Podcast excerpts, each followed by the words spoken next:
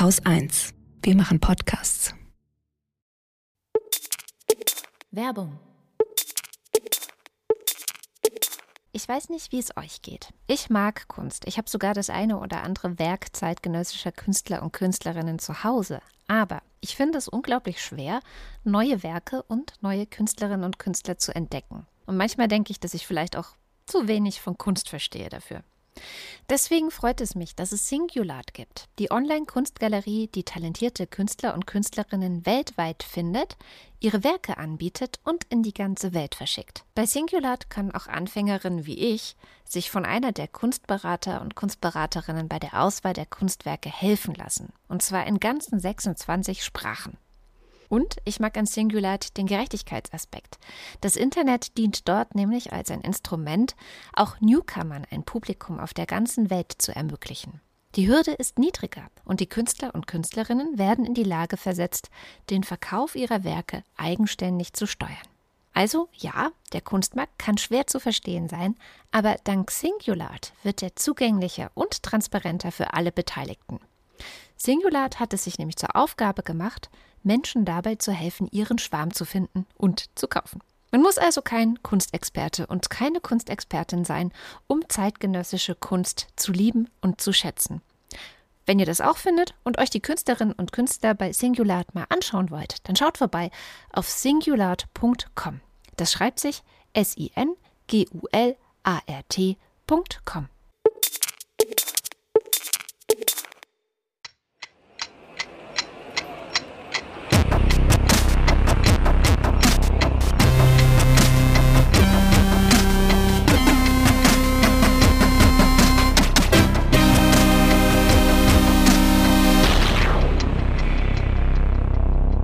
Willkommen zur Wochendämmerung vom 12. November 2021 mit Glück, Belarus, der Mittelschicht, der Luca-App, Bosnien, Singapur versus Impfdulis, Omas Mansarde, einem Fall von Greenwashing, Schnelltests, Scham zu Agnes Vangiru, Strafe, einer guten Nachricht, Pipi-Alarm, Holger Klein, dem Börsenticker. Und Katrin Rönecke. Oh, das klingt interessant bei dir. Ich bin sehr gespannt. ja, nee, ich hab, ich, das ist natürlich ist das Teasing, ne? Das wird hinterher Hm. total lame und eigentlich könnt ihr jetzt alle schon ausschalten. nein, Nein? ihr müsst wenigstens noch zuhören, wie ich über Belarus spreche. Ist heute nämlich ein bisschen länger, mh, weil es sehr viel geworden ist inzwischen. Ähm, wobei ich gar nicht so viel über Belarus spreche, weil was da los ist, kann man eigentlich irgendwie nur erahnen. Also da dringt jetzt nicht wahnsinnig viel nach außen. Zum Beispiel, wie ist die Corona-Situation gerade in Belarus? Das wissen wir nicht so ganz genau. Man weiß, dass die offiziellen Zahlen und die echten Zahlen wahrscheinlich sehr weit auseinander liegen. Wollte gerade sagen, das werden wir nie wissen, oder?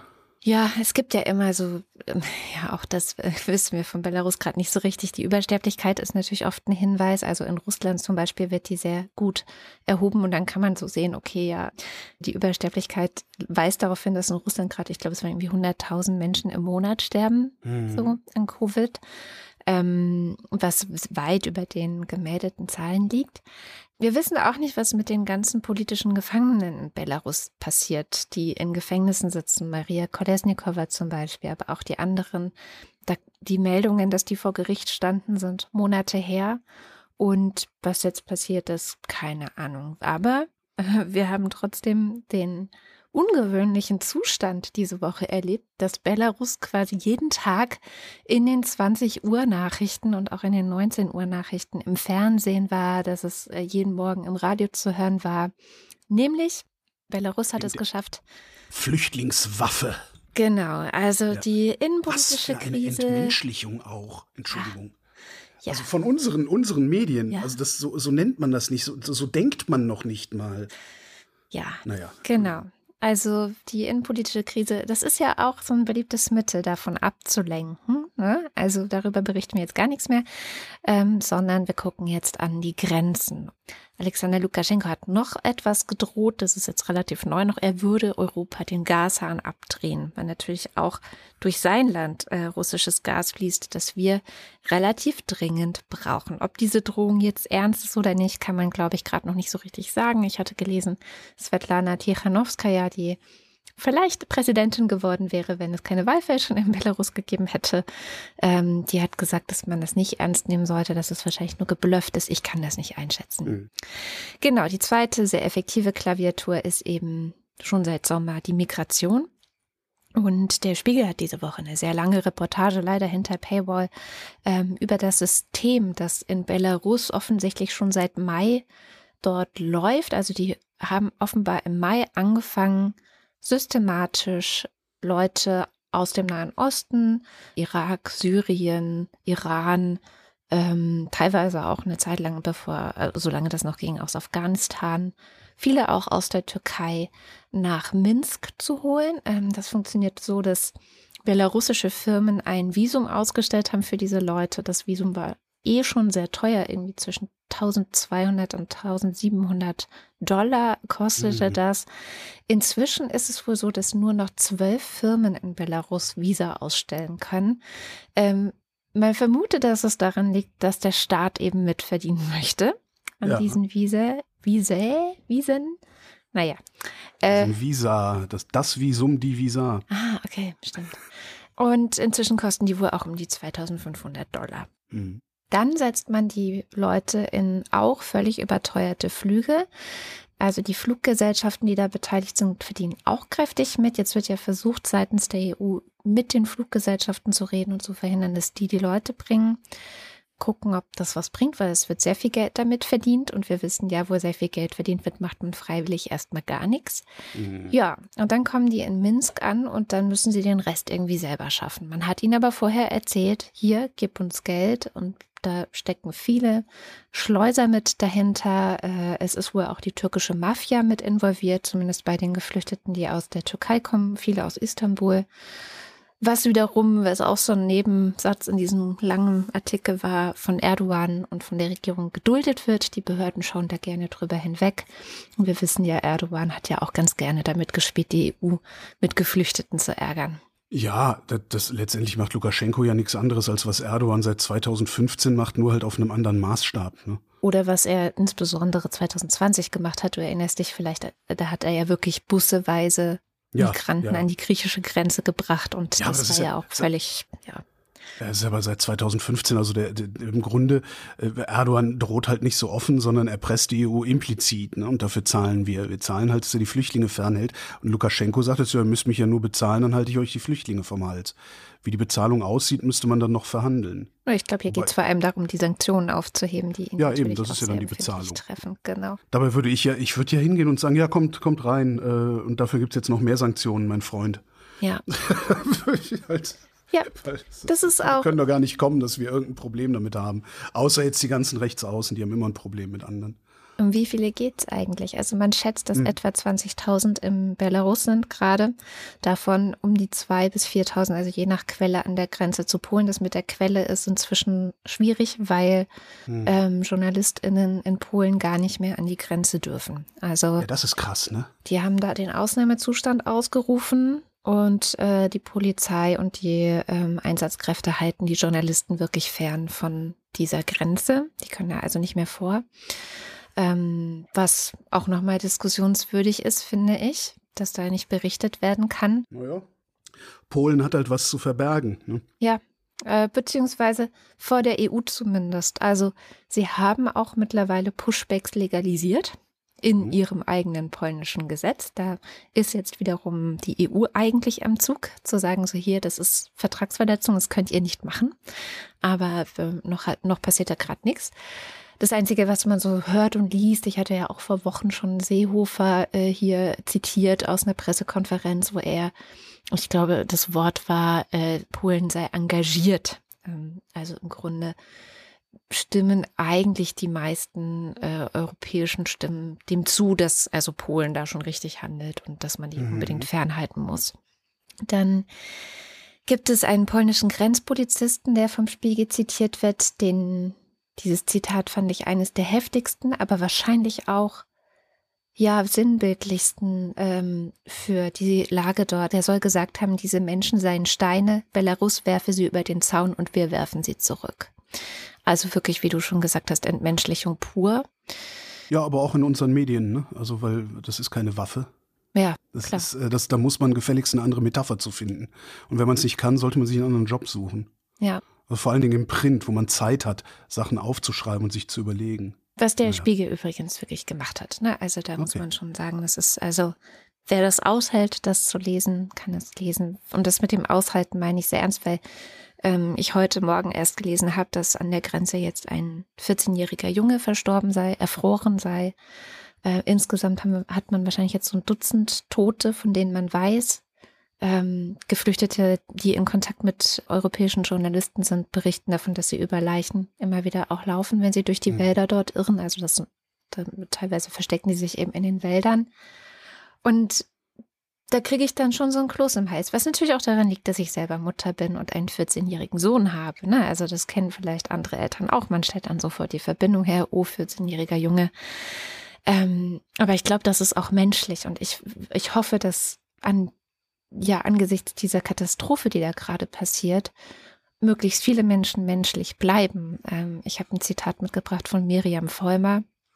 Die hat dazu gestern geschrieben, niemand will, dass sein Kind wie die Menschen an der polnischen Grenze behandelt wird. Und wenn das nicht gut genug für unsere Kinder ist, dann ist es auch nicht okay für die Kinder anderer Leute. So einfach ist das. So einfach ist das. Aber es ist ja okay für die Europäische Union, was die Polen da machen. Und ich habe dieser Tage zum ersten Mal das Gefühl gehabt, dass ich dem Ende der Europäischen Union beiwohne. Und zwar als das, was man so Wertegemeinschaft nennt und so. Ich glaube, wir sehen da gerade den Anfang vom Ende der Europäischen Union als irgendeine andere Einheit als Freihandelszone. Das passiert da gerade und äh, es ist, es kommt doch nicht von ungefähr, dass Polen daran beteiligt ist, dass das passiert, weil Polen ja sowieso schon ähm, seit längerem die Europäische Union zu untergraben versucht, zusammen mit Ungarn und dem Rest von Visegrad. Ähm, das, ich, ich glaube, das war's jetzt. Ich lasse mich gerne eines Besseren äh, belehren. Ich sehe auch gerne eine Gegenbewegung. Es gibt ja durchaus eine Resozialdemokratisierung, auch innerhalb der EU. Ähm, insbesondere unter jungen Menschen werden ja die Stimmen etwas, etwa, etwas, was heißt etwas, sie werden zunehmend lauter, die äh, mehr Solidarität einfordern und sowas. Aber ich wage noch zu bezweifeln, dass diese Leute es schaffen, sich äh, gegen die Übermacht der Rechten durchzusetzen. Und damit meine ich nicht rechts außen, sondern einfach alles, was nicht links ist. Ähm, alles, was nicht solidarisch ist. Und das ist sehr, sehr mächtig und es wird immer mächtiger, weil es natürlich auch aus der Boomer-Generation jetzt extrem viel Kohle vererbt bekommt und alleine deswegen schon keine Lust auf Solidarität hat, weil dann müsste man ja davon was abgeben und wenn man es zurückhaben will, müsste man was dafür tun. Ein Satz noch dazu. Du hast gerade gesagt, alles, was nicht links ist. Und das ist was, was mich auch so stört. Ich habe das Gefühl, das ist das gleiche Problem wie beim Klima. Wir framen, dass man sich um solche Dinge Mhm. kümmert, als grün-links versiffte Anliegen. So. Stimmt, früher war es einfach humanistisch, ja. Ja, ich meine, wir haben uns Stimmt. global auf Menschenrechte geeinigt. Ja, Aus Gründen. Ähm, nach dem Zweiten Weltkrieg und nach dem Holocaust. du hast recht. Und ja. uns verpflichtet auch, verpflichtet beim Klima ist es ja das Gleiche, dass wir da, dass wir was tun werden. Und eigentlich unabhängig von der politischen Schlagseite dazu verpflichtet. Und jetzt ist das beides, also bei, ich habe das Gefühl, das Klima, also kannst mich gern korrigieren, du hast beschäftigst dich, glaube ich, momentan mehr mit äh, COP26 und was in Glasgow so geredet wird, aber da habe ich das Gefühl, dass wir es wieder ein bisschen rausgeholt haben aus diesem Framing, dass es wirklich mehr zu einem gesamtgesellschaftlichen Anliegen wird. Aber Menschenrechte sind noch in dieser Falle Ja. drin. ja. Ja. Und da müssen wir auch ran. Ja, da müssen sogar, da müssen selbst wir darauf aufpassen, zumindest ich, du hast es ja schon verinnerlicht. Aber ich frame ja fleißig mit. Komm mal, meine eine gute Nachricht jetzt, oder? Ja. Wir haben ein einen paar Rekord. Die Bundesrepublik Deutschland hält einen Rekord, einen neuen. Gestern waren wir weltweit das Land mit den meisten neuen Corona-Infektionen. Noch vor den Vereinigten Staaten von Amerika. Mit 50.377 äh, ist äh, also die spanische Zahl, ja, also das Institut für dynamische Normierung hat die spanische Zahl für gestern mit 50.377 angegeben, in den USA nur 43.596. Ähm, wir sind also, ja, und hier, das ist schon echt krass. Und hier leben halt, also wie viel leben hier? 83 Millionen, wie viel leben in den USA? 250, 200, 300, ich weiß nicht. 260, irgendwie so. Ich weiß gar nicht, wie viele Einwohner die haben, aber äh, signifikant mehr als Mhm. wir haben sie schon, ja. Wobei man natürlich dazu sagen muss, ich nehme mal vorweg, was jetzt äh, Kommentatoren dazu sagen werden. Der Donnerstag ist immer der schlimmste Tag in der Woche, denn in Deutschland verschicken wir Faxe, um von Gesundheitsamt zu Behörde mitzuteilen, wie viele da sind. Deswegen sind am Wochenende bzw. sonntags immer gar kein, nein, gar keine stimmt auch nicht, aber sehr darum wenig am, Fälle. Darum ist sonntags immer keine Pandemie, ne? Genau. Und donnerstags mhm. ist dann meistens der Peak, das ist schon sehr, sehr lange. Ich beobachte ja die Zahlen schon lange. Und heute war es auch schon wieder unter 50.000, nämlich 48 noch was. Ja, heute waren es, also heute sind, warte mal, nee, das ist zwei Tage. Ich gucke auf Now. Da sind wir jetzt nur noch, oh Gott, wo sind wir denn da? Hä? Interessant. es ist äh, worldometers.info, wo ich nachgucke. Ich tue mhm. den Link in die Show, das kann sich dann jeder selber zusammenklicken. Noch eine Corona-Nachricht. Ähm, das Paul-Ehrlich-Institut hat 122 es ist sehr geil, die, falls mal irgendjemand einen Job sucht, bewerbt euch mal als diejenige Person, die beim Paul-Ehrlich-Institut die Pressemeldung schreibt, die brauchen da dringend jemanden. Aber ganz dringend. Die schreiben da Pressemeldungen mit so Sätzen, die über sechs Zeilen gehen. Oh. Wo möglichst alle Informationen, die irgendwie von Relevanz sein könnten, in einem Satz stehen. Das ist wirklich sehr, sehr lustig zu lesen. Jedenfalls haben die ähm, 122 äh, SARS-CoV-2-Antigen-Schnelltests untersucht, äh, die mit CE-Kennzeichen hier angeboten werden, ähm, und haben die Sensitivität, was äh, Neudeutsch ist für Empfindlichkeit. Mhm. Also der, der empfindliche Journalist schreibt Sensitivität. Sie haben äh, die Empfindlichkeit dieser Tests gemessen äh, und zwar mit so einem Bewertungsmaßstab vom Robert Koch Institut. Ähm, minimal akzeptierte Empfindlichkeit 75 Prozent bezogen auf einen Cycle Threshold Wert von unter 25. Cycle Threshold ähm, in Kürze ist das ist derjenige Wert, der die Virenlast in einem Menschen angibt. Man muss, ähm, wenn man dann da so die DNA extrahiert hat, wird die in der Polymerase-Kettenreaktion kopiert und es wird eine Kopie von der Kopie gemacht.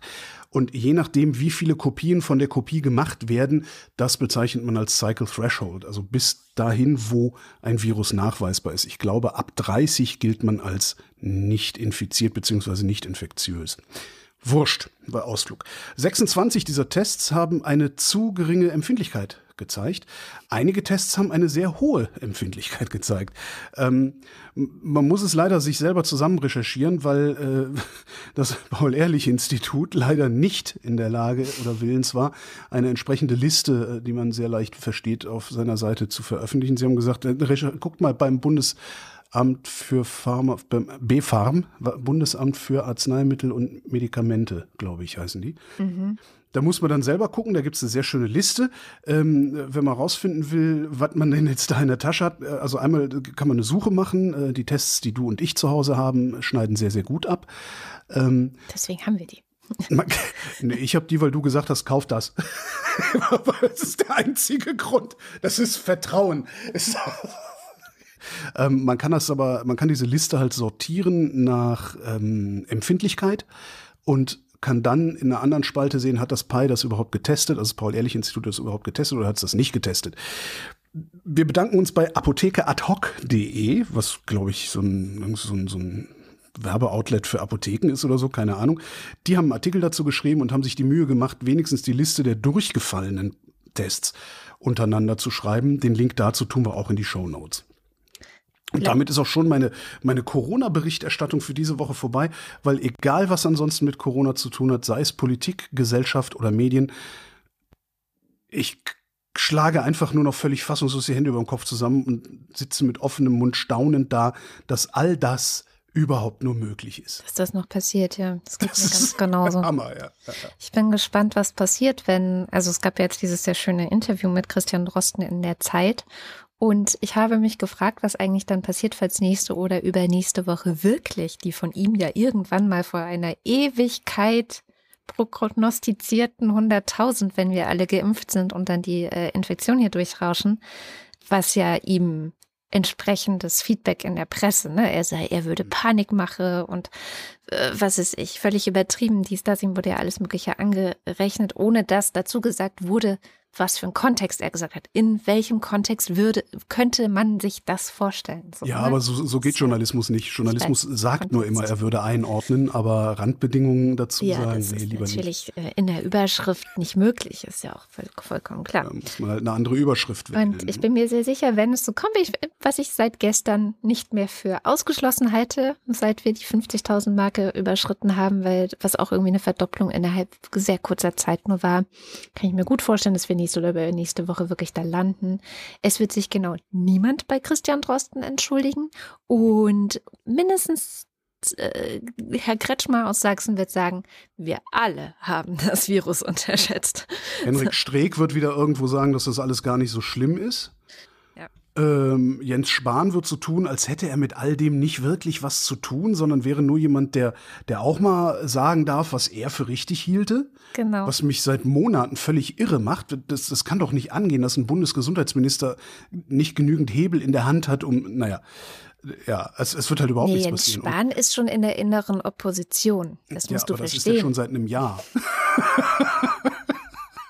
Das also, äh, und, und wir haben keine neue Bundesregierung. Äh, ich weiß nicht, wer dann da Gesundheitsminister oder Gesundheitsministerin wird.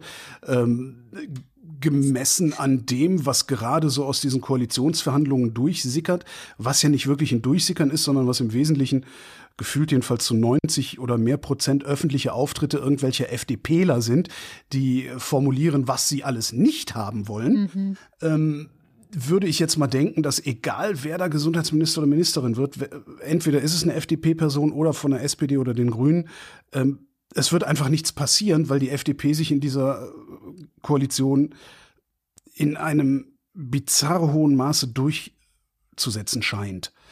Das mag sich alles noch ändern. Im Moment sieht es halt so aus, als würde die FDP den Ton angeben, weil die wissen natürlich auch ganz genau, dass sie ohne, sie ohne die FDP die Grünen nicht regieren werden. Ja. Genau. Äh, was ich aber eigentlich erzählen wollte, äh, ja. ist ja über die Luca-App. Das ist ja diese App, ne? Ja. die der gute Herr Smudo sehr medienwirksam an die Bundesländer verkaufen konnte für viele Millionen. Und jetzt hat ein Gericht in Mecklenburg-Vorpommern entschieden, Zitat, dass der am 8. März 2021 zwischen dem Land Mecklenburg-Vorpommern und der Firma Culture for Life geschlossene Vertrag über die Beschaffung der sogenannten Luca-App unwirksam sei. Mhm. In der Direktvergabe liege ein Wettbewerbsverstoß, der die Unwirksamkeit des Vertrages zur Folge habe. Das müsste in Berlin ja dann eigentlich auch der Fall sein, weil hier hätte sogar der regierende Bürgermeister öffentlich gesagt, dass er das einfach mal bestellt habe, ohne zu wissen, was er da eigentlich bestelle. Ne? Nicht nur das, so, und ich finde es ich find's eine sehr spannende Begründung, weil es habe ja Alternativen zur Luca-App gegeben. Ich erinnere mhm. mich auch noch an mein Interview mit Ralf Rottmann, das war hier ein Sonder, eine Bonusfolge. Der hatte genau diesen Punkt auch kritisiert und deswegen durfte MacPom gar nicht ohne Ausschreibung oder zumindest ohne mehrere Angebote einzuholen, einfach Luca hier Millionen in den Schlund werfen.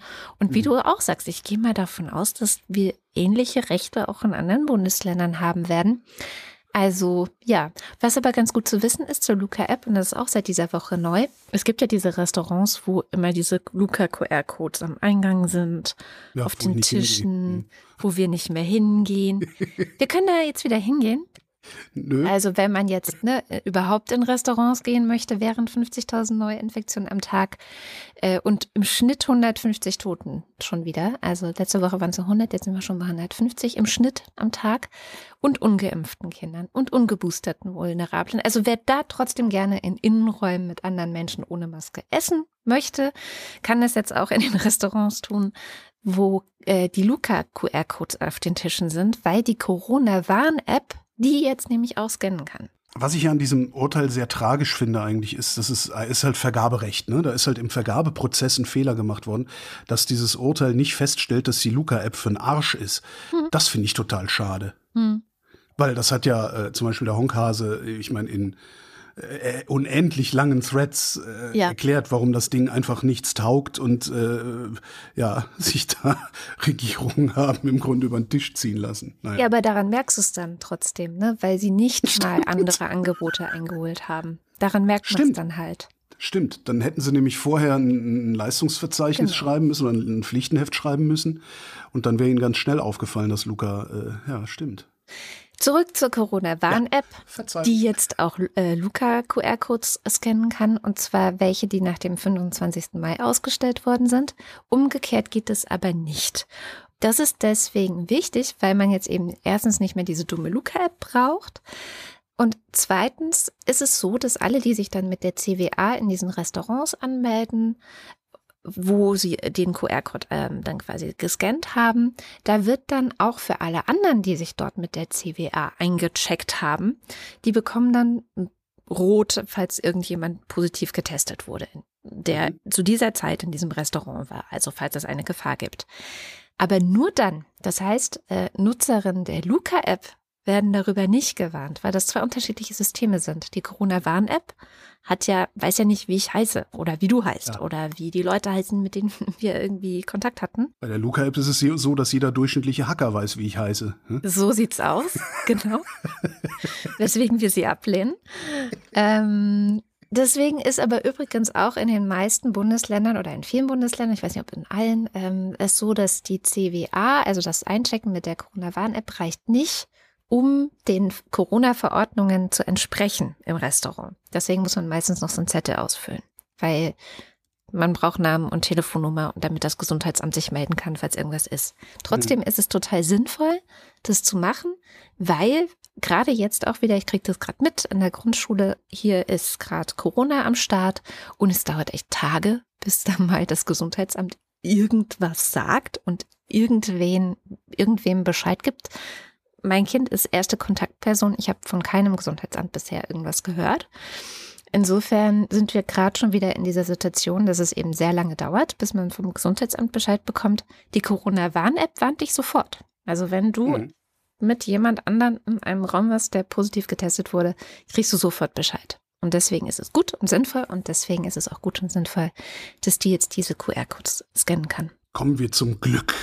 Zum Glück der Menschen in Deutschland. Es gibt eine Studie, das ist der Deutsche Post Glücksatlas, was immer so ein bisschen klingt wie ein Sammelalbum für irgendwas, finde ich. Hast du schon die neuen Klebchen für den Deutsche Post Glücksatlas? Ähm, also es gibt einen, diesen, diesen Deutsche Post Glücksatlas, der wird durchaus von Wissenschaftlern erstellt. Äh, Ich äh, zucke bei manchen Wissenschaftlernamen immer ein bisschen zusammen.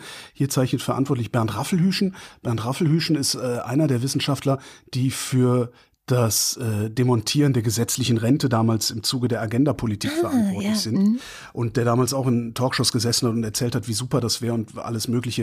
Äh, obwohl es damals eigentlich schon zu sehen war, äh, für diejenigen, die es sehen wollten, dass es alles gar nicht so super wird und dass sich die Versicherungsbranche dann die Taschen voll macht. Und darum zucke ich immer ein bisschen zusammen, wenn ich dessen Namen lese, wie bei einigen anderen Leuten auch. Nichtsdestotrotz, ich könnte ja mir die Mühe machen und die Zahlen, die die da veröffentlichen, nachrechnen. Ähm, dann äh, ne, wäre ich vielleicht auf der sicheren Seite. So äh, unterstelle ich einfach mal, dass es stimmt, dass sie sagen, dass das Glücksniveau in Deutschland nur sehr moderat zurückgegangen ist im zweiten Corona-Jahr. Äh, Die, messen das in Punkten. ne? Die, die Impfkampagne verbreitet Optimismus. Vorher äh, waren die Leute weniger optimistisch. Und was ich so aus diesen Daten rausziehe, also ich interpretiere das jetzt mal äh, missgünstig. Die Deutschen werden immer dann unglücklich, weil sie waren auf einem sehr hohen Glücksniveau, bevor die Pandemie kam. Dann ging's runter, jetzt ist die Impfe da, jetzt geht's wieder leicht hoch. Ich glaube, die Deutschen werden dann unglücklich, wenn man ihnen Konsummöglichkeiten nimmt. Ja, Und das das, äh, das ist so einfach so ein Gefühl, was ich habe. So, du kannst nicht mehr so schön Shopping, du kannst nicht mehr so schön ins Restaurant, du kannst nicht mehr so schön Urlaub fliegen. Also es ist einfach für das persönliche Glück anscheinend wichtiger, konsumieren zu können, als geliebt zu werden oder so. Also das fand ich schon irgendwie, man kann das auch anders interpretieren. Das ist jetzt meine, ich bin heute nicht so gut gelaunt, daher kommt das wahrscheinlich. Außerdem, und das ist doch mal schön, ja, die Ossis sind weniger stark unglücklicher geworden als die Wessis. Das heißt, wenn das noch ein bisschen so weitergeht, sind bald alle gleich schlecht gelaunt. Und das wäre dann eine Angleichung der Lebensverhältnisse in Ost und West, so wie wir es schon immer vorhatten. Oh Gott. Was denn? Oh, du, du rennst bei mir momentan leider auch extremst offene Türen Wieso? ein, weil Weil alle so schlecht gelaunt sind? ja, alle sind schlecht gelaunt. Einerseits. Äh, Everything is awesome and nobody's happy. Hm? ja.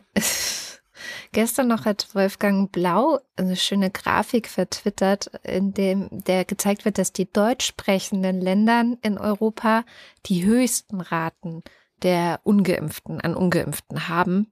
Also Ja, das in Westeuropa, in Westeuropa. Das, ja, das, das wundert mich nicht. Allen voran Österreich mit 24,8 Mhm. Prozent, dahinter die Schweiz mit 24,4 und dann kommen wir mit 22,1 und dann erst kommt Schweden mit 16, Ja. Noch was. Also das ist dann schon weit dahinter.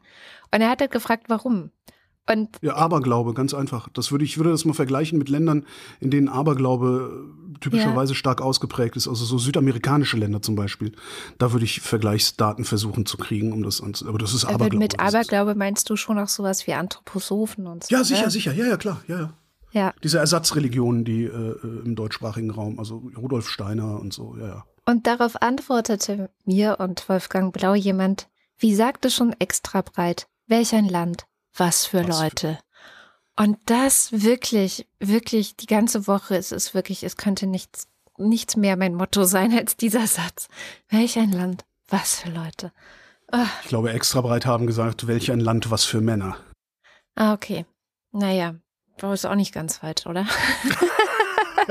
Ja, aber das, also das ist wirklich, wenn ich sowas höre, dass, dass solche Sachen, das ist, das Aberglaube ist tief verwurzelt. Hm. Also gerade in der, in der Schweiz, äh, da sind ja, da, sind- da sind ja die Anthroposophen zu Hause. Ja. Und hier bei uns auch, wo deren, wo deren Schulen irgendwie behandelt werden, als wären es nicht irgendwie Proliferanten irgendeines Wahns und so. Also es ist schon, wundert Ja. mich überhaupt nicht.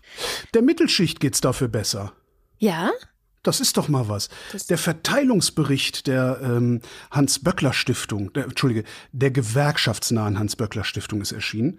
Ähm, man muss gewerkschaftsnah dazu sagen, Weil damit dem Publikum direkt klar ist, dass deren Zahlen nicht zu trauen ist. ist auch so was Linkes. In die, in die andere Richtung geht das übrigens genauso. Ne? Da heißt es dann arbeitgebernah. Mhm. Tatsächlich ist dieses arbeitgebernah oder gewerkschaftsnah, äh, kleiner medienkritischer Exkurs, das ist nichts anderes als systematisierte Faulheit im Journalismus. Ähm, durch diesen kleinen Zusatz kannst du dir nämlich sparen, selbst nachzurechnen, ob das stimmt, was die behaupten.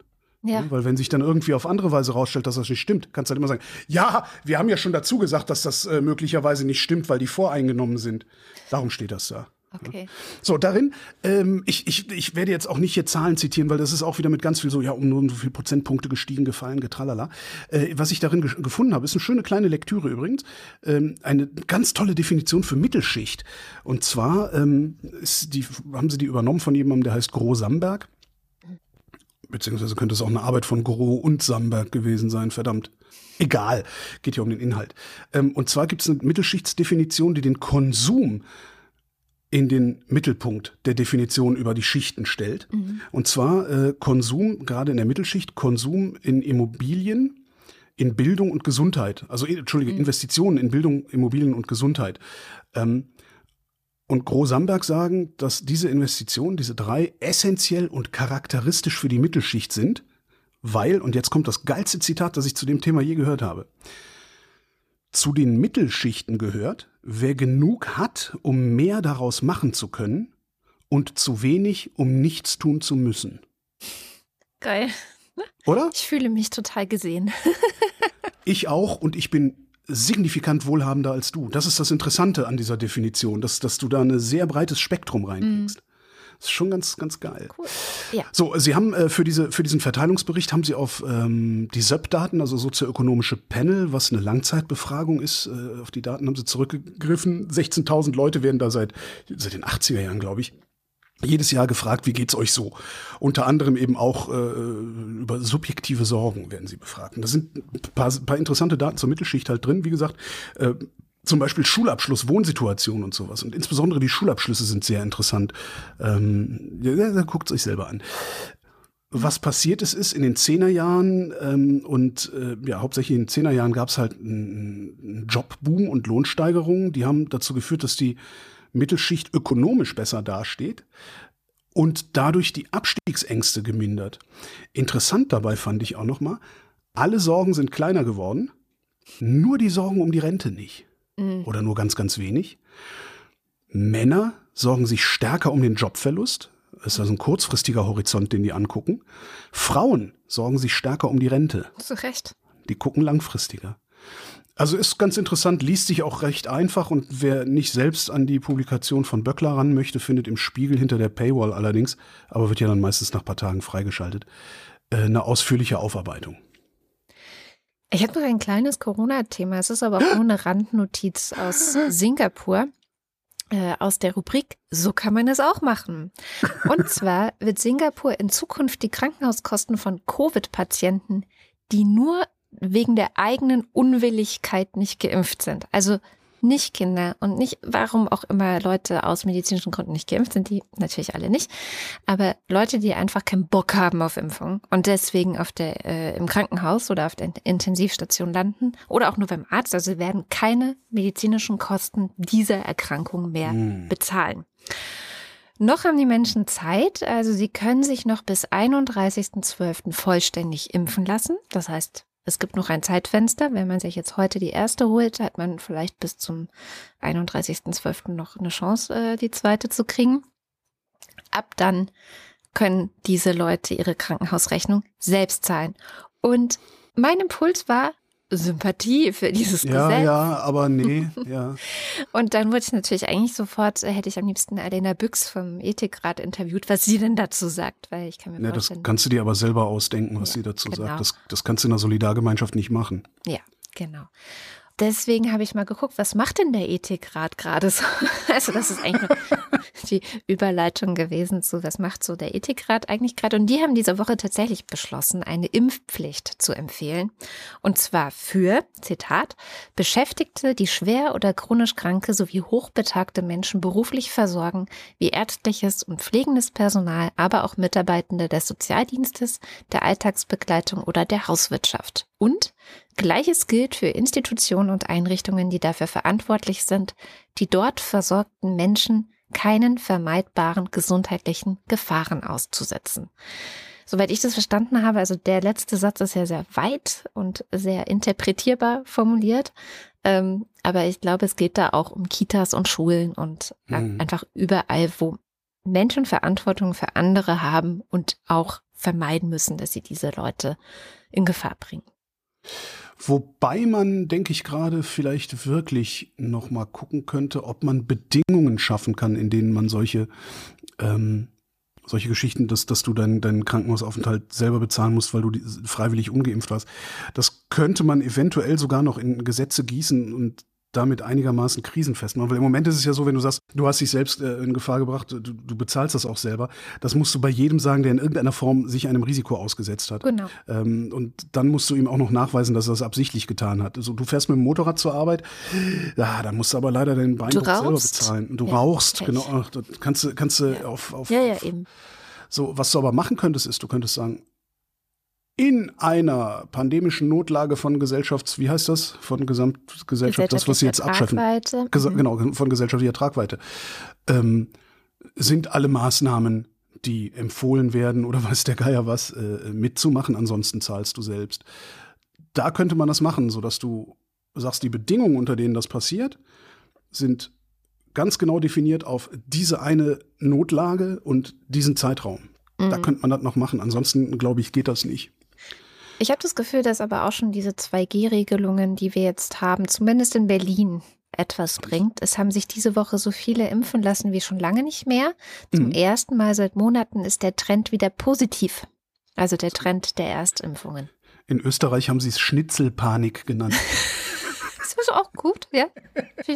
Gefällt mir. Aber ich, ich habe halt, also ich sehe halt überhaupt keinen, keinen, keinen, äh, wie nennt man das denn, Durchsetzungsdruck. Ich sehe überhaupt nicht, dass es irgendwo ernsthaft sinnvoll kontrolliert wird.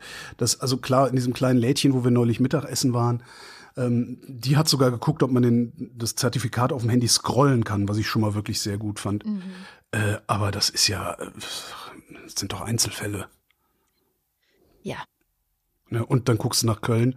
Oh ja, die sind da starke Einlasskontrollen auf der Zülpicher Straße. Die sind alle waren das 2G-Leute, die da unterwegs waren. Wo ich auch denke, nein. nee, nein. es gibt einfach Sachen, die kontrollierst du nicht so leicht. So, naja. Naja. Nicht aufregen, Holger, nicht aufregen, nicht aufregen. Viel schlimmer an Corona ist ja beziehungsweise eine Nachwirkung ähm, der Wirtschaftskrise, die mit Corona einhergegangen ist. Das darf man ja immer nicht vergessen, dass wir eine veritable Wirtschaftskrise auch dadurch haben oder hatten, ähm, die sich auf sehr viele äh, Menschen so gering nur ausgewirkt hat, dass man es kaum gemerkt hat. Jetzt mal abgesehen von äh, dem gesamten Gastgewerbe zum Beispiel. Mhm. Äh, die haben es natürlich dicker abgekriegt, ähm, Veranstaltungsgewerbe und so, die haben es auch dicker abgekriegt. Aber das ist gemessen an der volkswirtschaftlichen Gesamtleistung ein, ein so geringer Anteil nur, dass es dem Land als Ganzen gar nicht so schlecht gegangen ist, unter anderem wegen Kurzarbeit und solchen Sachen natürlich auch. Äh, nichtsdestotrotz gibt es halt so Nachwirkungen, ne, dass jetzt, wenn die Lieferketten wieder hochfahren, also haben wir ja Containermangel, obwohl die Chinesen wie bekloppt Container bauen gerade. Äh, die Schiffe stauen sich in den Häfen, Chipmangel in der Automobilindustrie, sodass der Postillion neulich gemeldet hat, dass ähm, VEB Sachsenring äh, den Trabant wieder bauen Wo ich auch gedacht habe, yes, geil! Endlich meinen eigenen Trabi.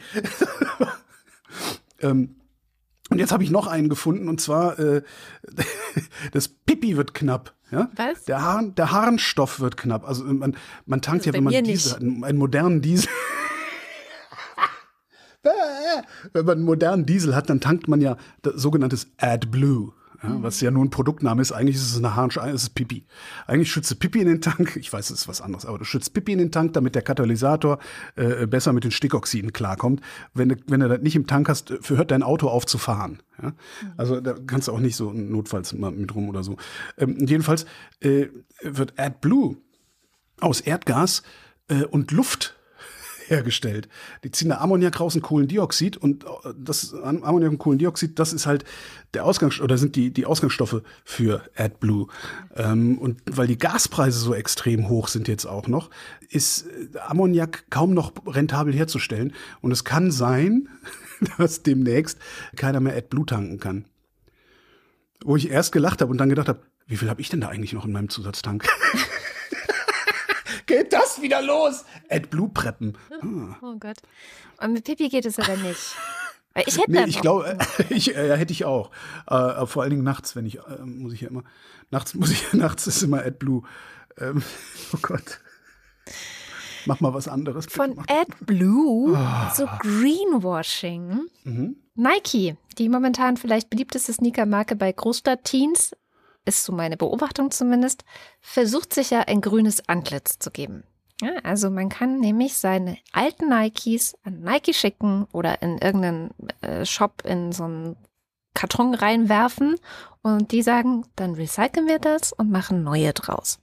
Das klingt super, aber es wurde jetzt aufgedeckt, das ist Greenwashing. Greenwashing ist, wenn ein Unternehmen sich grün gibt, aber in Wirklichkeit eine Umweltsau ist.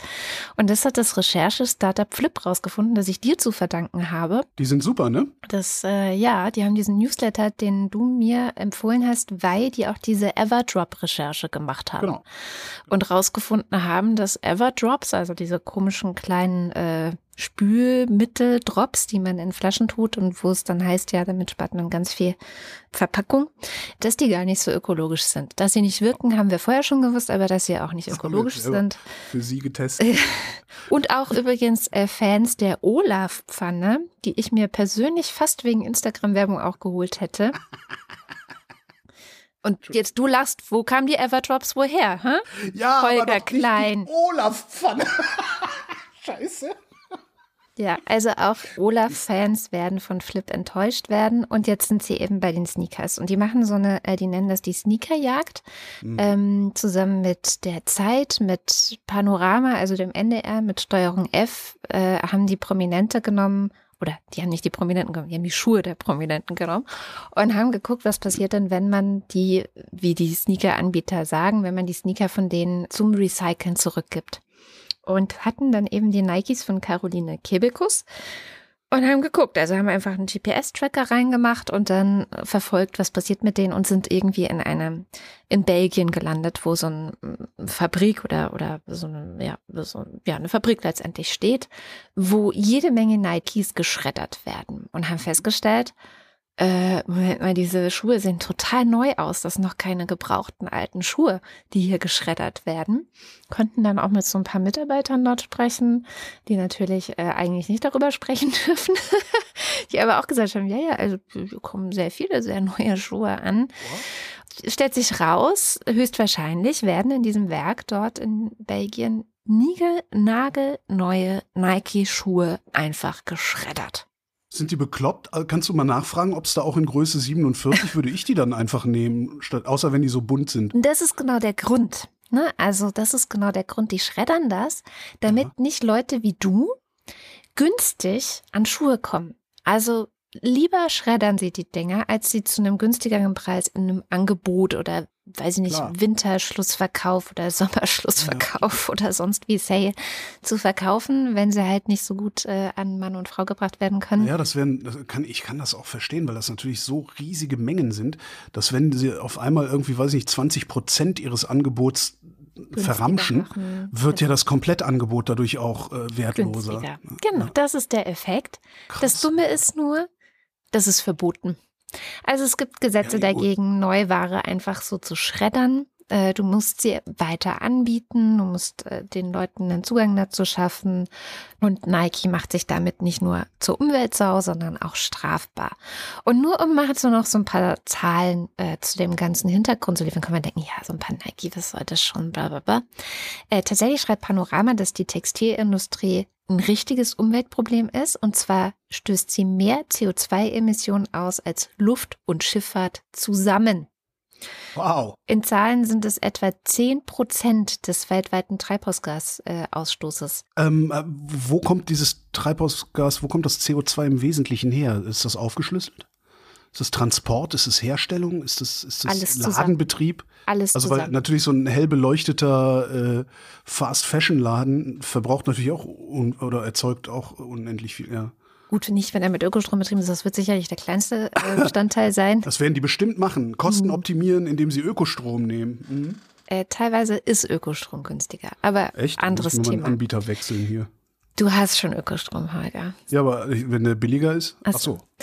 Jedenfalls noch eine Zahl. Also 10 Prozent des weltweiten Treibhausgasausstoßes in der Textilindustrie. Natürlich alle Schritte, ist schon klar. Also auch, dass sie von, weiß ich nicht, oft von der anderen Seite der Welt, Bangladesch oder sonst irgendwo äh, China natürlich hierher gebracht werden, auch das zählt damit rein. Ähm, und Fast Fashion ist genau das Stichwort, weil Fast Fashion bei Sneakers noch extremer ist als in vielen anderen Bereichen, im Jahr 2021 wurden doppelt so viele verkauft wie im Jahr 2012. Also wir haben momentan, also nicht im Jahr 2021, wir wissen ja noch nicht, wie viele endgültig verkauft wurden, aber geschätzt werden heute doppelt so viele pro Jahr verkauft als 2012. Das heißt, Leute kaufen sich Sneakers, nächstes Jahr sind andere in, dann kaufen sie ja. sich halt die. Ja, ich äh, ja, was will man machen, nicht? ähm. Und insofern finde ich das auch wieder so eins dieser Projekte. Ähm, also diese Nike-Geschichte ist nur eine von mehreren. Die Sneakers ja kann man sich bei das Flip äh, anschauen. Und auch hier ist das nicht nur journalistisch ein ziemlich cooles Projekt, so handwerklich, finde ich, sondern auch aktiver Einsatz für Umweltrecht und Umweltschutz, den eigentlich Polizei und Behörden machen müssten. Aber naja. Na, was, was ich daran so, so äh, ja, bemerkenswert finde, ist, ich bin halt auch so ein Sneakers-Typ. Ich kaufe mir auch gerne neue Sneakers, wenn die irgendwie schön sind. Aber ich habe da noch nie drüber nachgedacht, was ich mit, du, ich habe ja, ich meine, wahrscheinlich habe ich zehn Paar unnötige oder zehn unnötige Paar Schuhe hier zu Hause. Ähm, habe aber noch nie darüber nachgedacht, was das eigentlich für Umweltauswirkungen hat. Das ist hm. ganz krass. Boah, du kannst ja mal wirklich den Tag versauen. Entschuldigung. Macht nichts. Kommen wir zu Bosnien. ähm, hatte ich ja letzte Woche schon angekündigt und dann in, in, wegen Zeitmangel äh, gelassen. Ich rate schnell runter, weil es ist auch nicht wirklich viel passiert. Ähm, der UN-Sicherheitsrat hat die Militärmission in Bosnien-Herzegowina verlängert. Da gab es Anfang des Jahres, hatten wir auch in der Sendung, kommt auch in die Shownotes mit Zeitmarke, das äh, ihr nicht suchen müsst. Ähm, Anfang des Jahres gab es ja schon Stress wegen ähm, des hohen Repräsentanten. Das ist Christian Schmidt, der war mal Bundeswirtschaftsminister bei uns. Und der ist da sowas ähnliches wie ein Vetodiktator.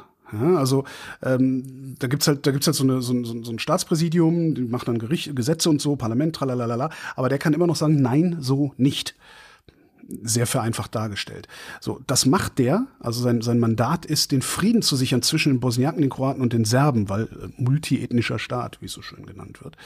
Ähm, Russland hätte dieses Amt gerne weg, weil ist halt Russland und Russland kann halt nichts verknusen, was sie nicht selber irgendwie steuern können.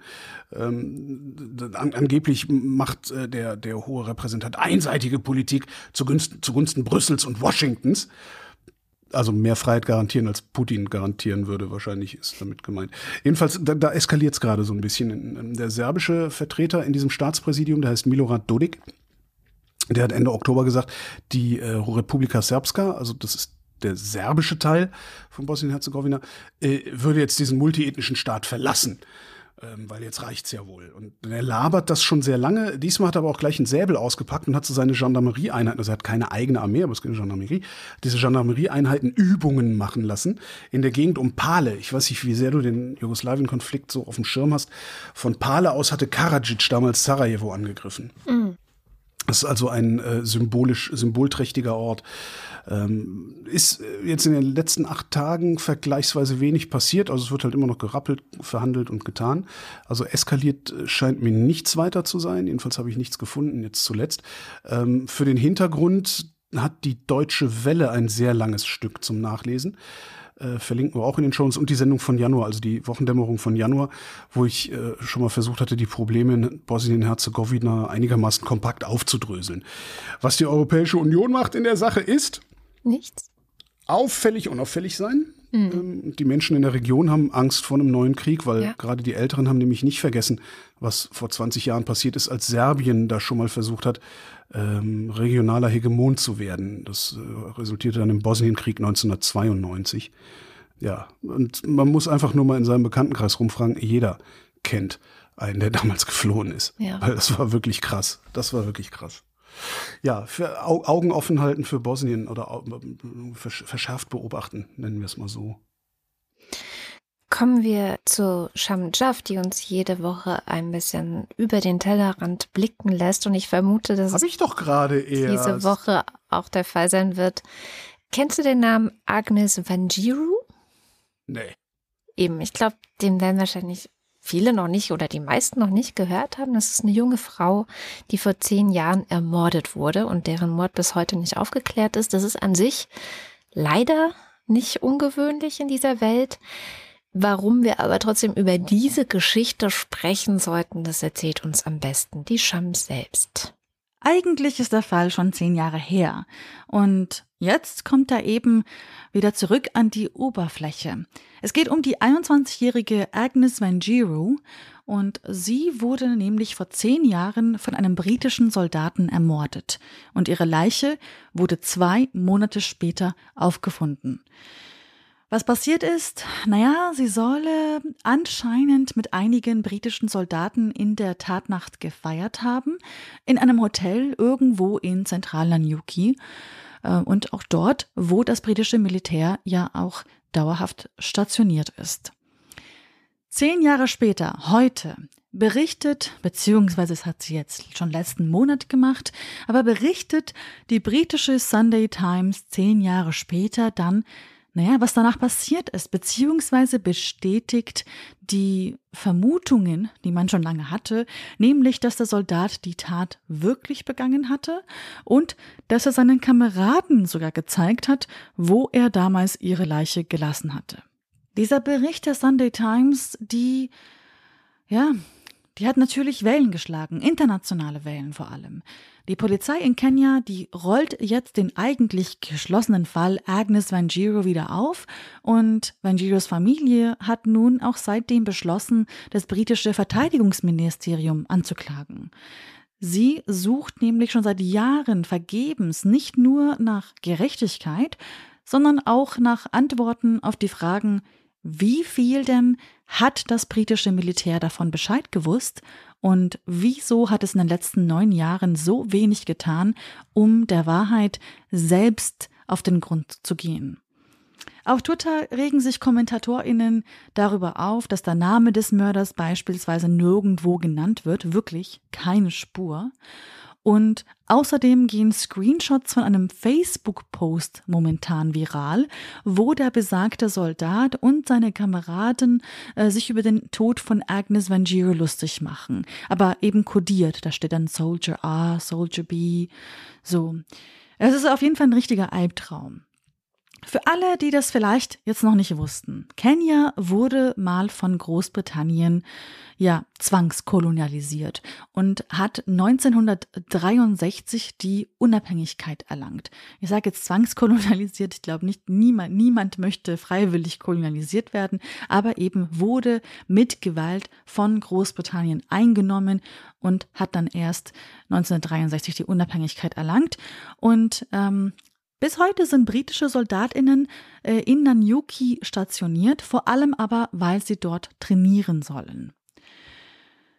Ähm, Patrick Gattara, ein politischer Karikaturist in Nairobi, hat äh, zu dem ganzen Fall einen sehr eindrücklichen Kommentar auf Al Jazeera geschrieben.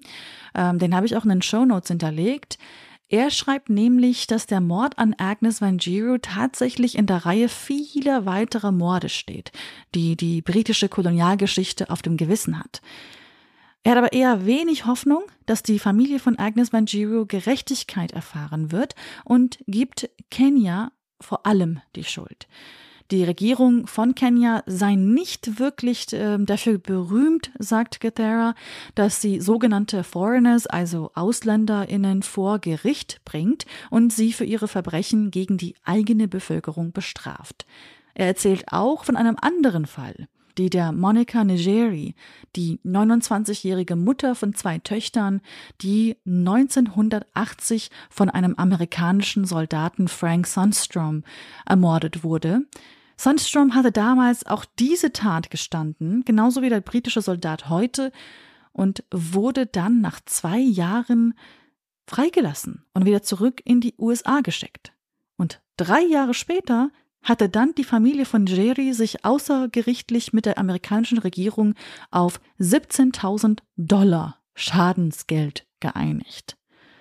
Aber gut, damals sei das Justizsystem in Kenia noch sehr von Britinnen dominiert worden und es hätten einige Einfluss darauf genommen, dass Sundstrom doch nicht zum Tode verurteilt worden ist.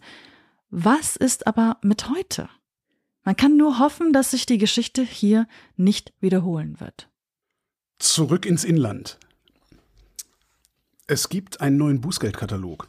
Bußgelder ist das, was man bezahlen muss, wenn man Verkehrsordnungswidrigkeiten begeht. Hm? Mhm. Mhm. Ähm, bevor ich das jetzt hier lange referiere, es heißt, steht überall, jetzt wird's teurer, was Quark ist. Es wird, ja, es kostet jetzt mehr Geld als vorher, aber ähm, teuer ist halt immer so was, was man spürt. Also bevor ich das jetzt lange referiere, es ist eigentlich vollkommen egal, was es kostet, solange das nicht dermaßen viel kostet, dass man als Kraftfahrer Angst vor dem Bußgeld hat und darum sein Verhalten entsprechend anpasst, weil aus Vernunftsgründen wird sowieso so gut wie niemand machen. Jedenfalls nicht genug Leute, sodass wir vielleicht weniger Verkehrsunfälle haben. Außerdem ist es egal, was es kostet, weil es ja so gut wie keinen Kontrolldruck gibt in Deutschland.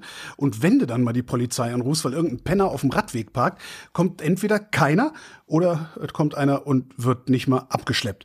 Und genau darum bin ich mit dem Thema jetzt auch schon fertig. Wer sich die Zahlen angucken will, findet die Zahlen in den Show Notes. Dann kommen wir doch zur guten Nachricht dieser Woche. Ähm, ich habe, na gut, dann mach mal. Hast du noch, noch eine schlechte? schlechte? Nee, wir enden hier immer mit der guten, das geht nicht. Dann mach erst die schlechte. Okay, das Bundesverwaltungsgericht hat Teile des Berliner Vorkaufsrechts oder der Vorkaufsrechtspraxis in Berlin gekippt. Vorkaufsrechts ist äh, für alle, die es nicht kennen, also wir haben hier in Berlin bestimmte Gebiete, die von den Bezirken ähm, also Bezirke äh, sind sowas wie die Lokalregierung von Tempelhof-Schöneberg äh, im ganzen Verbund von Berlin. Das hört sich dann immer so lächerlich an, wenn so, ja, in Pankow der neue Bürgermeister, Bezirksbürgermeister, ja, hat halt mehr Einwohner als Bielefeld. Ne? Also das ist halt so, das sind schon, das sind schon äh, große Positionen, um die es da geht. Ähm, ich mache mich allerdings auch gerne drüber lustig, muss ich zugeben. Also, die Bezirke haben die Möglichkeit, Milieuschutzgebiete auszuweisen. Also zu sagen, der Immobilienbestand und die Bevölkerungsstruktur hier in diesem Gebiet, in diesem Häuser Block, in diesem Straßenzug oder so, sind von besonderer Erhaltenswürdigkeit und sowas. Und innerhalb dieser Milieuschutzgebiete haben die Bezirke bisher die Möglichkeit gehabt und genossen, ähm, wenn eine Immobilie, also ein Mietshaus verkauft werden sollte, ein Vorkaufsrecht, Vorkaufsrecht auszuüben. Vorkaufsrechts, interessanter Versprecher. Ein Vorkaufsrecht auszuüben um eben diese Immobilie dem äh, normalen Marktgeschehen zu entziehen, weil der normale Verlauf ist halt, du hast hier ein Mehrparteienhaus, das kostet, keine Ahnung, fünf Millionen, irgendein Investor kauft das, schmeißt alle raus, äh, macht Luxussanierung und verkauft es für zwölf Millionen, beziehungsweise äh, teilt das dann auf und verkauft die Wohnung einzeln oder vermietet sie wesentlich teurer, als vorher die Miete gewesen wäre. Das führt dazu, dass die Leute, die da vorher gewohnt haben, nicht mehr da wohnen können und man kennt die ganze Geschichte. So, das Bundesverwaltungsgericht hat jetzt gesagt, nein, das geht nicht. Jedenfalls nicht begründet mit dem Milieuschutz. So ein Vorkaufsrecht wird bisher nämlich ausgeübt aufgrund der Annahme, dass der andere Käufer das ganze Ding teurer macht oder entmietet oder sonst irgendwie was mhm. und die Leute, die da wohnen, verdrängen könnte. Und das Gericht hat gesagt, und das ist immerhin das Bundesverwaltungsgericht, hat gesagt, nee, nee, nee, das reicht nicht. Einfach nur zu sagen, ah, ich vermute, der ist doof. Mhm. Damit kannst du ihm das Geschäft noch nicht streitig machen. Das ist schon mal ganz interessant. Das heißt, es muss halt Gesetz gemacht werden. Es muss in Gesetze gegossen werden, dass sowas trotzdem geht. Die bestehende Rechtsordnung gibt das Ganze nicht her. Was ich da ganz interessant finde, ist, es wird ja immer so getan, als ähm, sei das Immobilienpolitik. Ne? Also irgendwie hier äh, Florian Schmidt, Stadtrat von Friedrichshain-Kreuzberg, ähm, macht ein Vorkaufsrecht oder zieht ein Vorkaufsrecht und ähm, CDU und FDP vor allen Dingen kommen dann immer her und sagen, ja, davon wird keine einzige neue Wohnung gebaut. Mhm. Äh, darum geht's auch nicht. Ja. Das wissen die am besten. Ähm, es wird halt immer so getan, als wäre das Immobilienpolitik, als wäre das Baupolitik. Tatsächlich ist es aber Sozialpolitik. Genau. Das wird allzu oft vergessen. Es geht darum, bei dieser ganzen Geschichte geht es darum, dass die berühmte 94-jährige Oma nicht nach 60 Jahren aus der Mansarde geworfen wird, äh, die sie mühsam mit Krücken jeden Tag hochlaufen und so. Man kennt diese Geschichten und natürlich alle Ableitungen davon, Familien und die wenig Geld haben und so weiter. Dass die Mieten im Objekt dadurch langfristig bezahlbar bleiben, das ist da im Grunde äh, ja so ein nützlicher Beifang. Mhm. Es ist natürlich nicht wirklich zu trennen, aber es ist nicht, es geht nicht darum, hier für jetzt und auf ewig bezahlbare Mieten zu haben, sondern hier für jetzt und auf ewig eine bestimmte bestimmte Menschen in diesem Haus wohnen zu lassen. Und das ist was anderes als Immobilienpolitik. Ähm, für, für das Klientel von CDU und FDP ist natürlich sehr attraktiv, die Oma rauszuwerfen, weil die Mansarde kann man super sanieren und für ein Vielfaches weitervermieten oder direkt teilen und als Eigentumswohnung verkaufen. Und was ich immer überhaupt nicht raffe ist, warum wird das so selten benannt? Also gerade von Politikern und Politikerinnen, die pro Milieuschutz argumentieren, die, das ist immer so eine, ja, es geht ja, ja wir, wir machen Milieuschutz, wir wollen, dass die Mieten bezahlbar bleiben und so. Aber worum es eigentlich geht, ja, Soziales. Es geht darum, dass dieser Kiez so bunt bleibt, wie er ist und nicht auf einmal die Hälfte aller Wohnungen leer steht, weil die Leute, die sie gekauft haben, sowieso nur zweimal im Jahr vorbeikommen. Hm. Das wird viel zu selten in der Außendarstellung irgendwie gebracht. Und das verstehe ich nicht.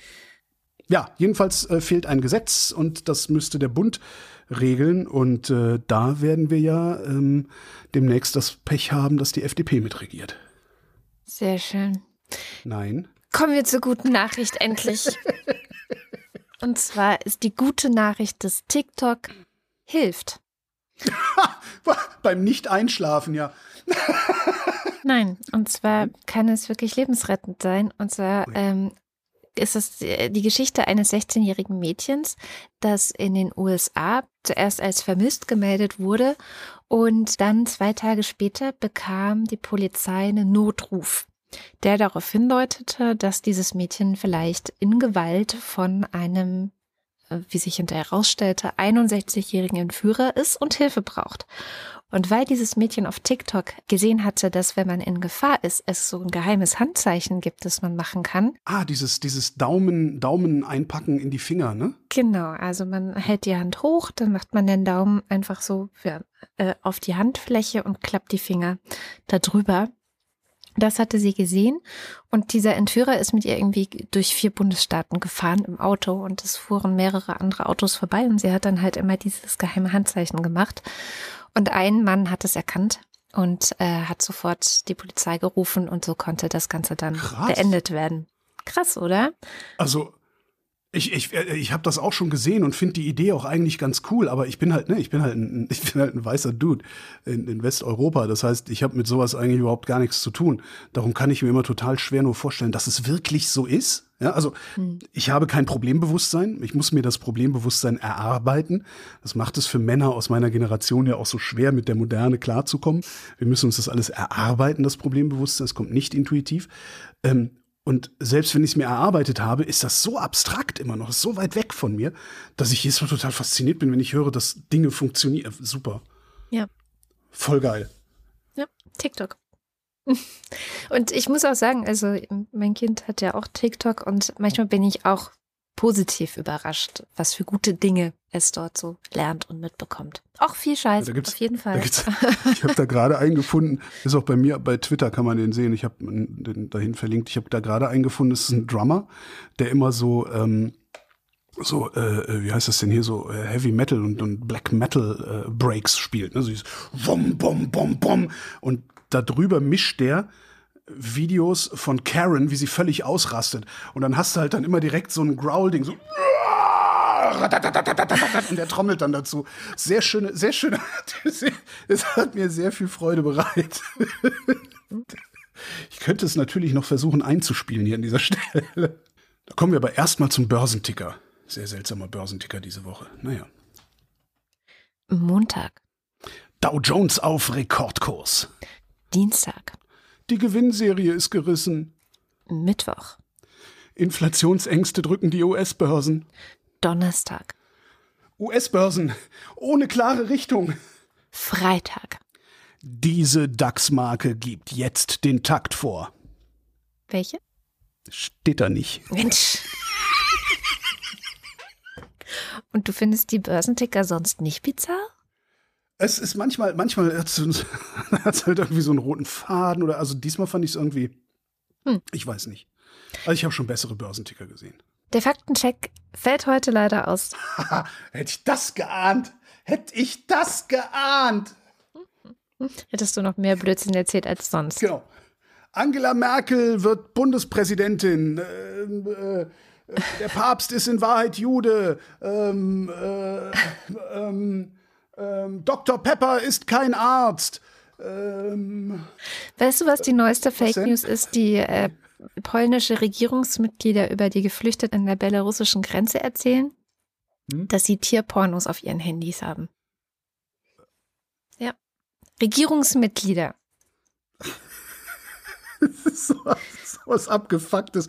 Was, sag mal, was, also, ja. Alle, alle Polen, die ich bisher kennengelernt habe, sind super. Extrem, ja. extrem coole Leute. Total. Was haben die da eigentlich für einen abgefuckten Rest im Land?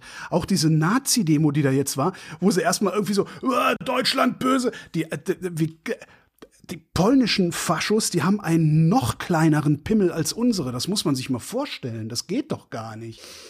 Wir haben immerhin den Zweiten Weltkrieg angezettelt und verloren. Ja. Und die tun so, als, also das hört, hört sich doch alles auf. Kommen wir mal lieber ganz schnell äh, zum Ende der Sendung. Warum? Ich fange gerade erst an, mich aufzuregen. Eben. Beenden wir das lieber schnell. Oh. Wir wollen doch eigentlich immer mit Ich brauche so ein Drumset, damit ich, damit ich Rand Drum Drums. Das ist cool. Sowas, sowas kaufe ich mir mal. Ja. Ah nee, da muss ich ja trommeln. Damit lernen, ne? Holger sich das kaufen kann, liebe Hörerinnen und Hörer, müsst ihr unbedingt noch ein bisschen mehr Geld in den Topf werfen. Wir waren bei Steady schon mal über 5000 Euro im Monat, was ja nur bedeutet, dass irgendwelche, weiß ich nicht, 85 Prozent oder so davon, ich glaube, ungefähr, Pi mal Daumen, bei uns ankommen. Jetzt sind wir wieder drunter gesunken. Wahrscheinlich hat irgendjemand das gesehen und gedacht, ach, die haben genug. Heißt das, heißt das meine, meine Gehaltserhöhung, du machst meine Gehaltserhöhung wieder rückgängig? Nee. nee. Oh, gut. Das würde ich niemals tun. Ähm, aber es gibt erstmal eine Weile keine und es wird auch noch dauern, bis du dir dein Drumset kaufen kannst. Der positive Nebeneffekt auch, wenn ihr bei Steady euch ein Abo abschließt, dann könnt ihr euch eine werbefreie Episode in äh, eurem werbefreien Feed runterladen. Aber es gibt auch noch viele andere Benefits, wenn ihr uns unterstützt. Zum Beispiel eine immer besser werdende Wochendämmerung.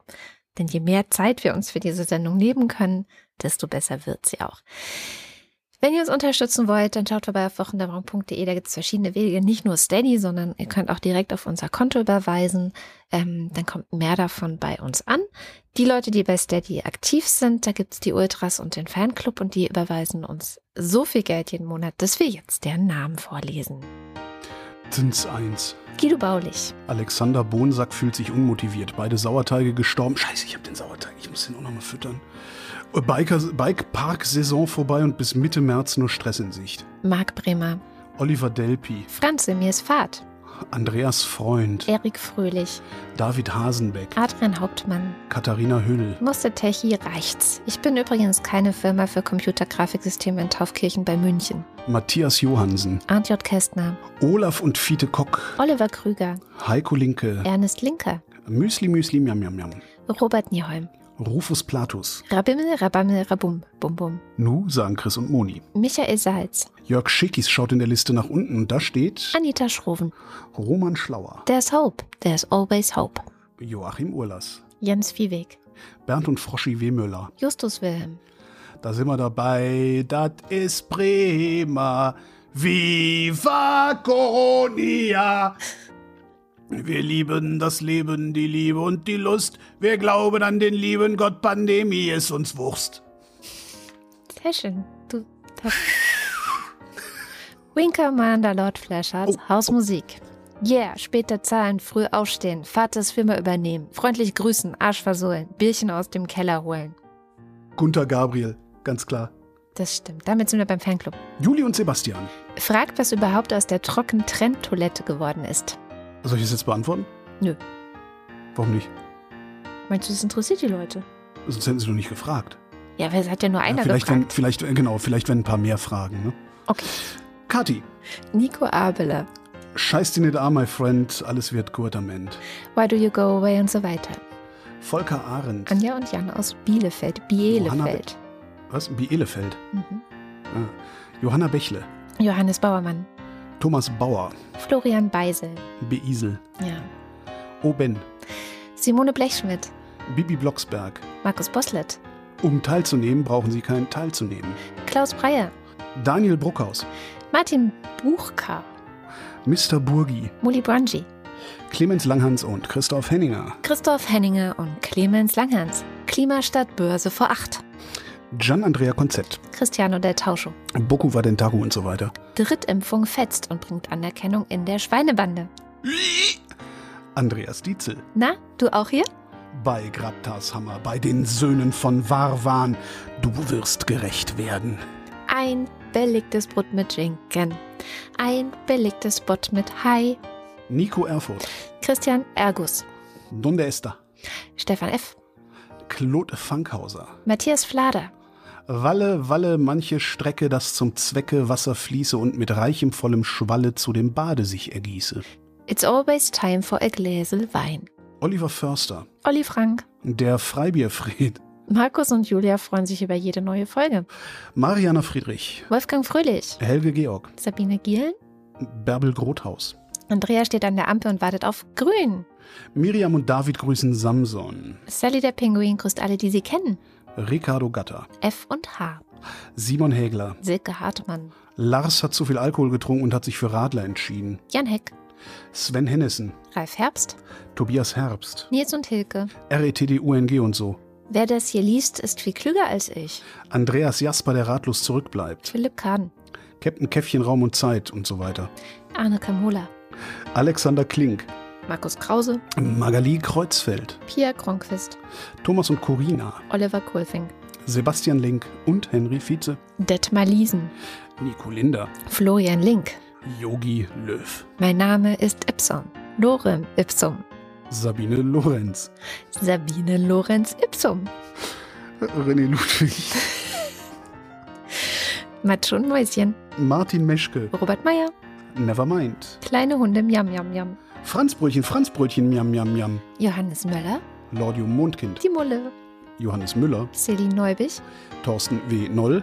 Ihr macht hier so eine scheiß liberale Sendung und was passiert objektiv? An der Unterdrückung ändert sich überhaupt nichts. Wenn überhaupt noch was passieren soll, muss man sich gegen den Unterdrücker stellen und man muss parteiisch sein. Und deswegen mache ich jetzt hier diesen Tisch kaputt.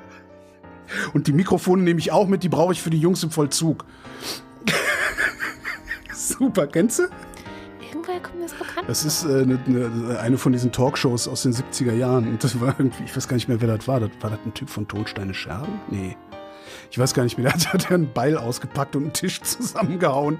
Und Cool. dann die ganzen Scheißliberalen, die drumherum saßen, sind nervös geworden. Sehr schön. Muss, muss ich mal raus. Ich suche das nachher mal raus. Vielleicht äh, kann man nicht schon uns tun. Boris Perner. Nora Hoffmann und Peter Schmäler. Jochen Philipp. Sebastian Quapp. Der Raketenmann. Wilhelm Reich. Reinhold Remscheid. Elena Robbers. Christian Rohleder. Markus Römer. Anna Roth. Sven Rudloff. Ruth Rutz. Jürgen Schäfer. Ildefons Raffaello Jalapeno. Das Publikum war heute wieder wundervoll und so weiter. Christian Schmidt. Der Schommi. Susanne Schulze. Anton Hofreiter als Verkehrsminister sicher besser als Andreas Scheuer. Hallo, ich bin Troy McClure. Sie kennen mich vielleicht aus Lehrfilmen wie Rauchen Sie sich schlank und mehr Selbstvertrauen, Dummkopf. Tipp, tipp, tipp, tipp, tipp und tipp. Und so weiter. Theresa Sievert. Abracadabra, Hokus, Krokus, Locus, Luxus, Locus, Sim, Salami, Bim. Siehst du? Birgit Sobich. Jens Sommerfeld. Im Übrigen bin ich der Meinung, dass Nationalismus keine Alternative, sondern eine Katastrophe ist. Marie Stahn. Christian Steffen. Christian Frankenstein. Hinkelstein. Hundewelpen sind aufgebraucht und ihr habt immer noch nicht Omnibus FM unterstützt. Let's go for Katzenbabys. Ihr habt es nicht anders gewollt. Stein. Sabine Stein. Thomas Stein. Philipp Steinkopf. Susan Martin Stöckert. Michael Sümernick. Claudia Taschow. Dexter the Coder. Moritz Timm. Mr. Tipp. Kleine Hundetrüffe ist kein Pilz. Respekt setzt immer Intelligenz voraus und da fängt bei vielen das Problem schon an. Johann und Eli Anna und Gregor sind hoch erfreut, denn sie. Haben keine Termine und leicht einsitzen. Prost. Da stimmt doch was nicht. Da fehlt ein Und Ja. bei Johann und Eli. Hast du das gelöscht? Nein, ich weiß Haben nicht. die das gelöscht? Die haben das gelöscht. Haben Die die, das gelöscht? Die haben es kaputt gemacht. Martin Unterlechner, Jan van Winkenroy, Yannick Völker, Stefan Weid. Andreas Waschk. Yes, we are all individuals. Who controls the British Crown und so. Der kleine etymologische Tierexkurs muss heute wegen Corona leider ausfallen. Oh nein. Gute Besserung.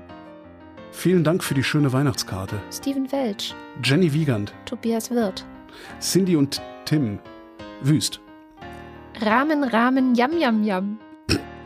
Christoph Ziesecke. Ich muss aber dazu sagen, dass es Yam mit Y-U-M geschrieben wird. Wie es sich gehört. Natürlich. Es gibt Augenblicke, da gelingt uns alles. Kein Grund zu erschrecken, das geht vorüber.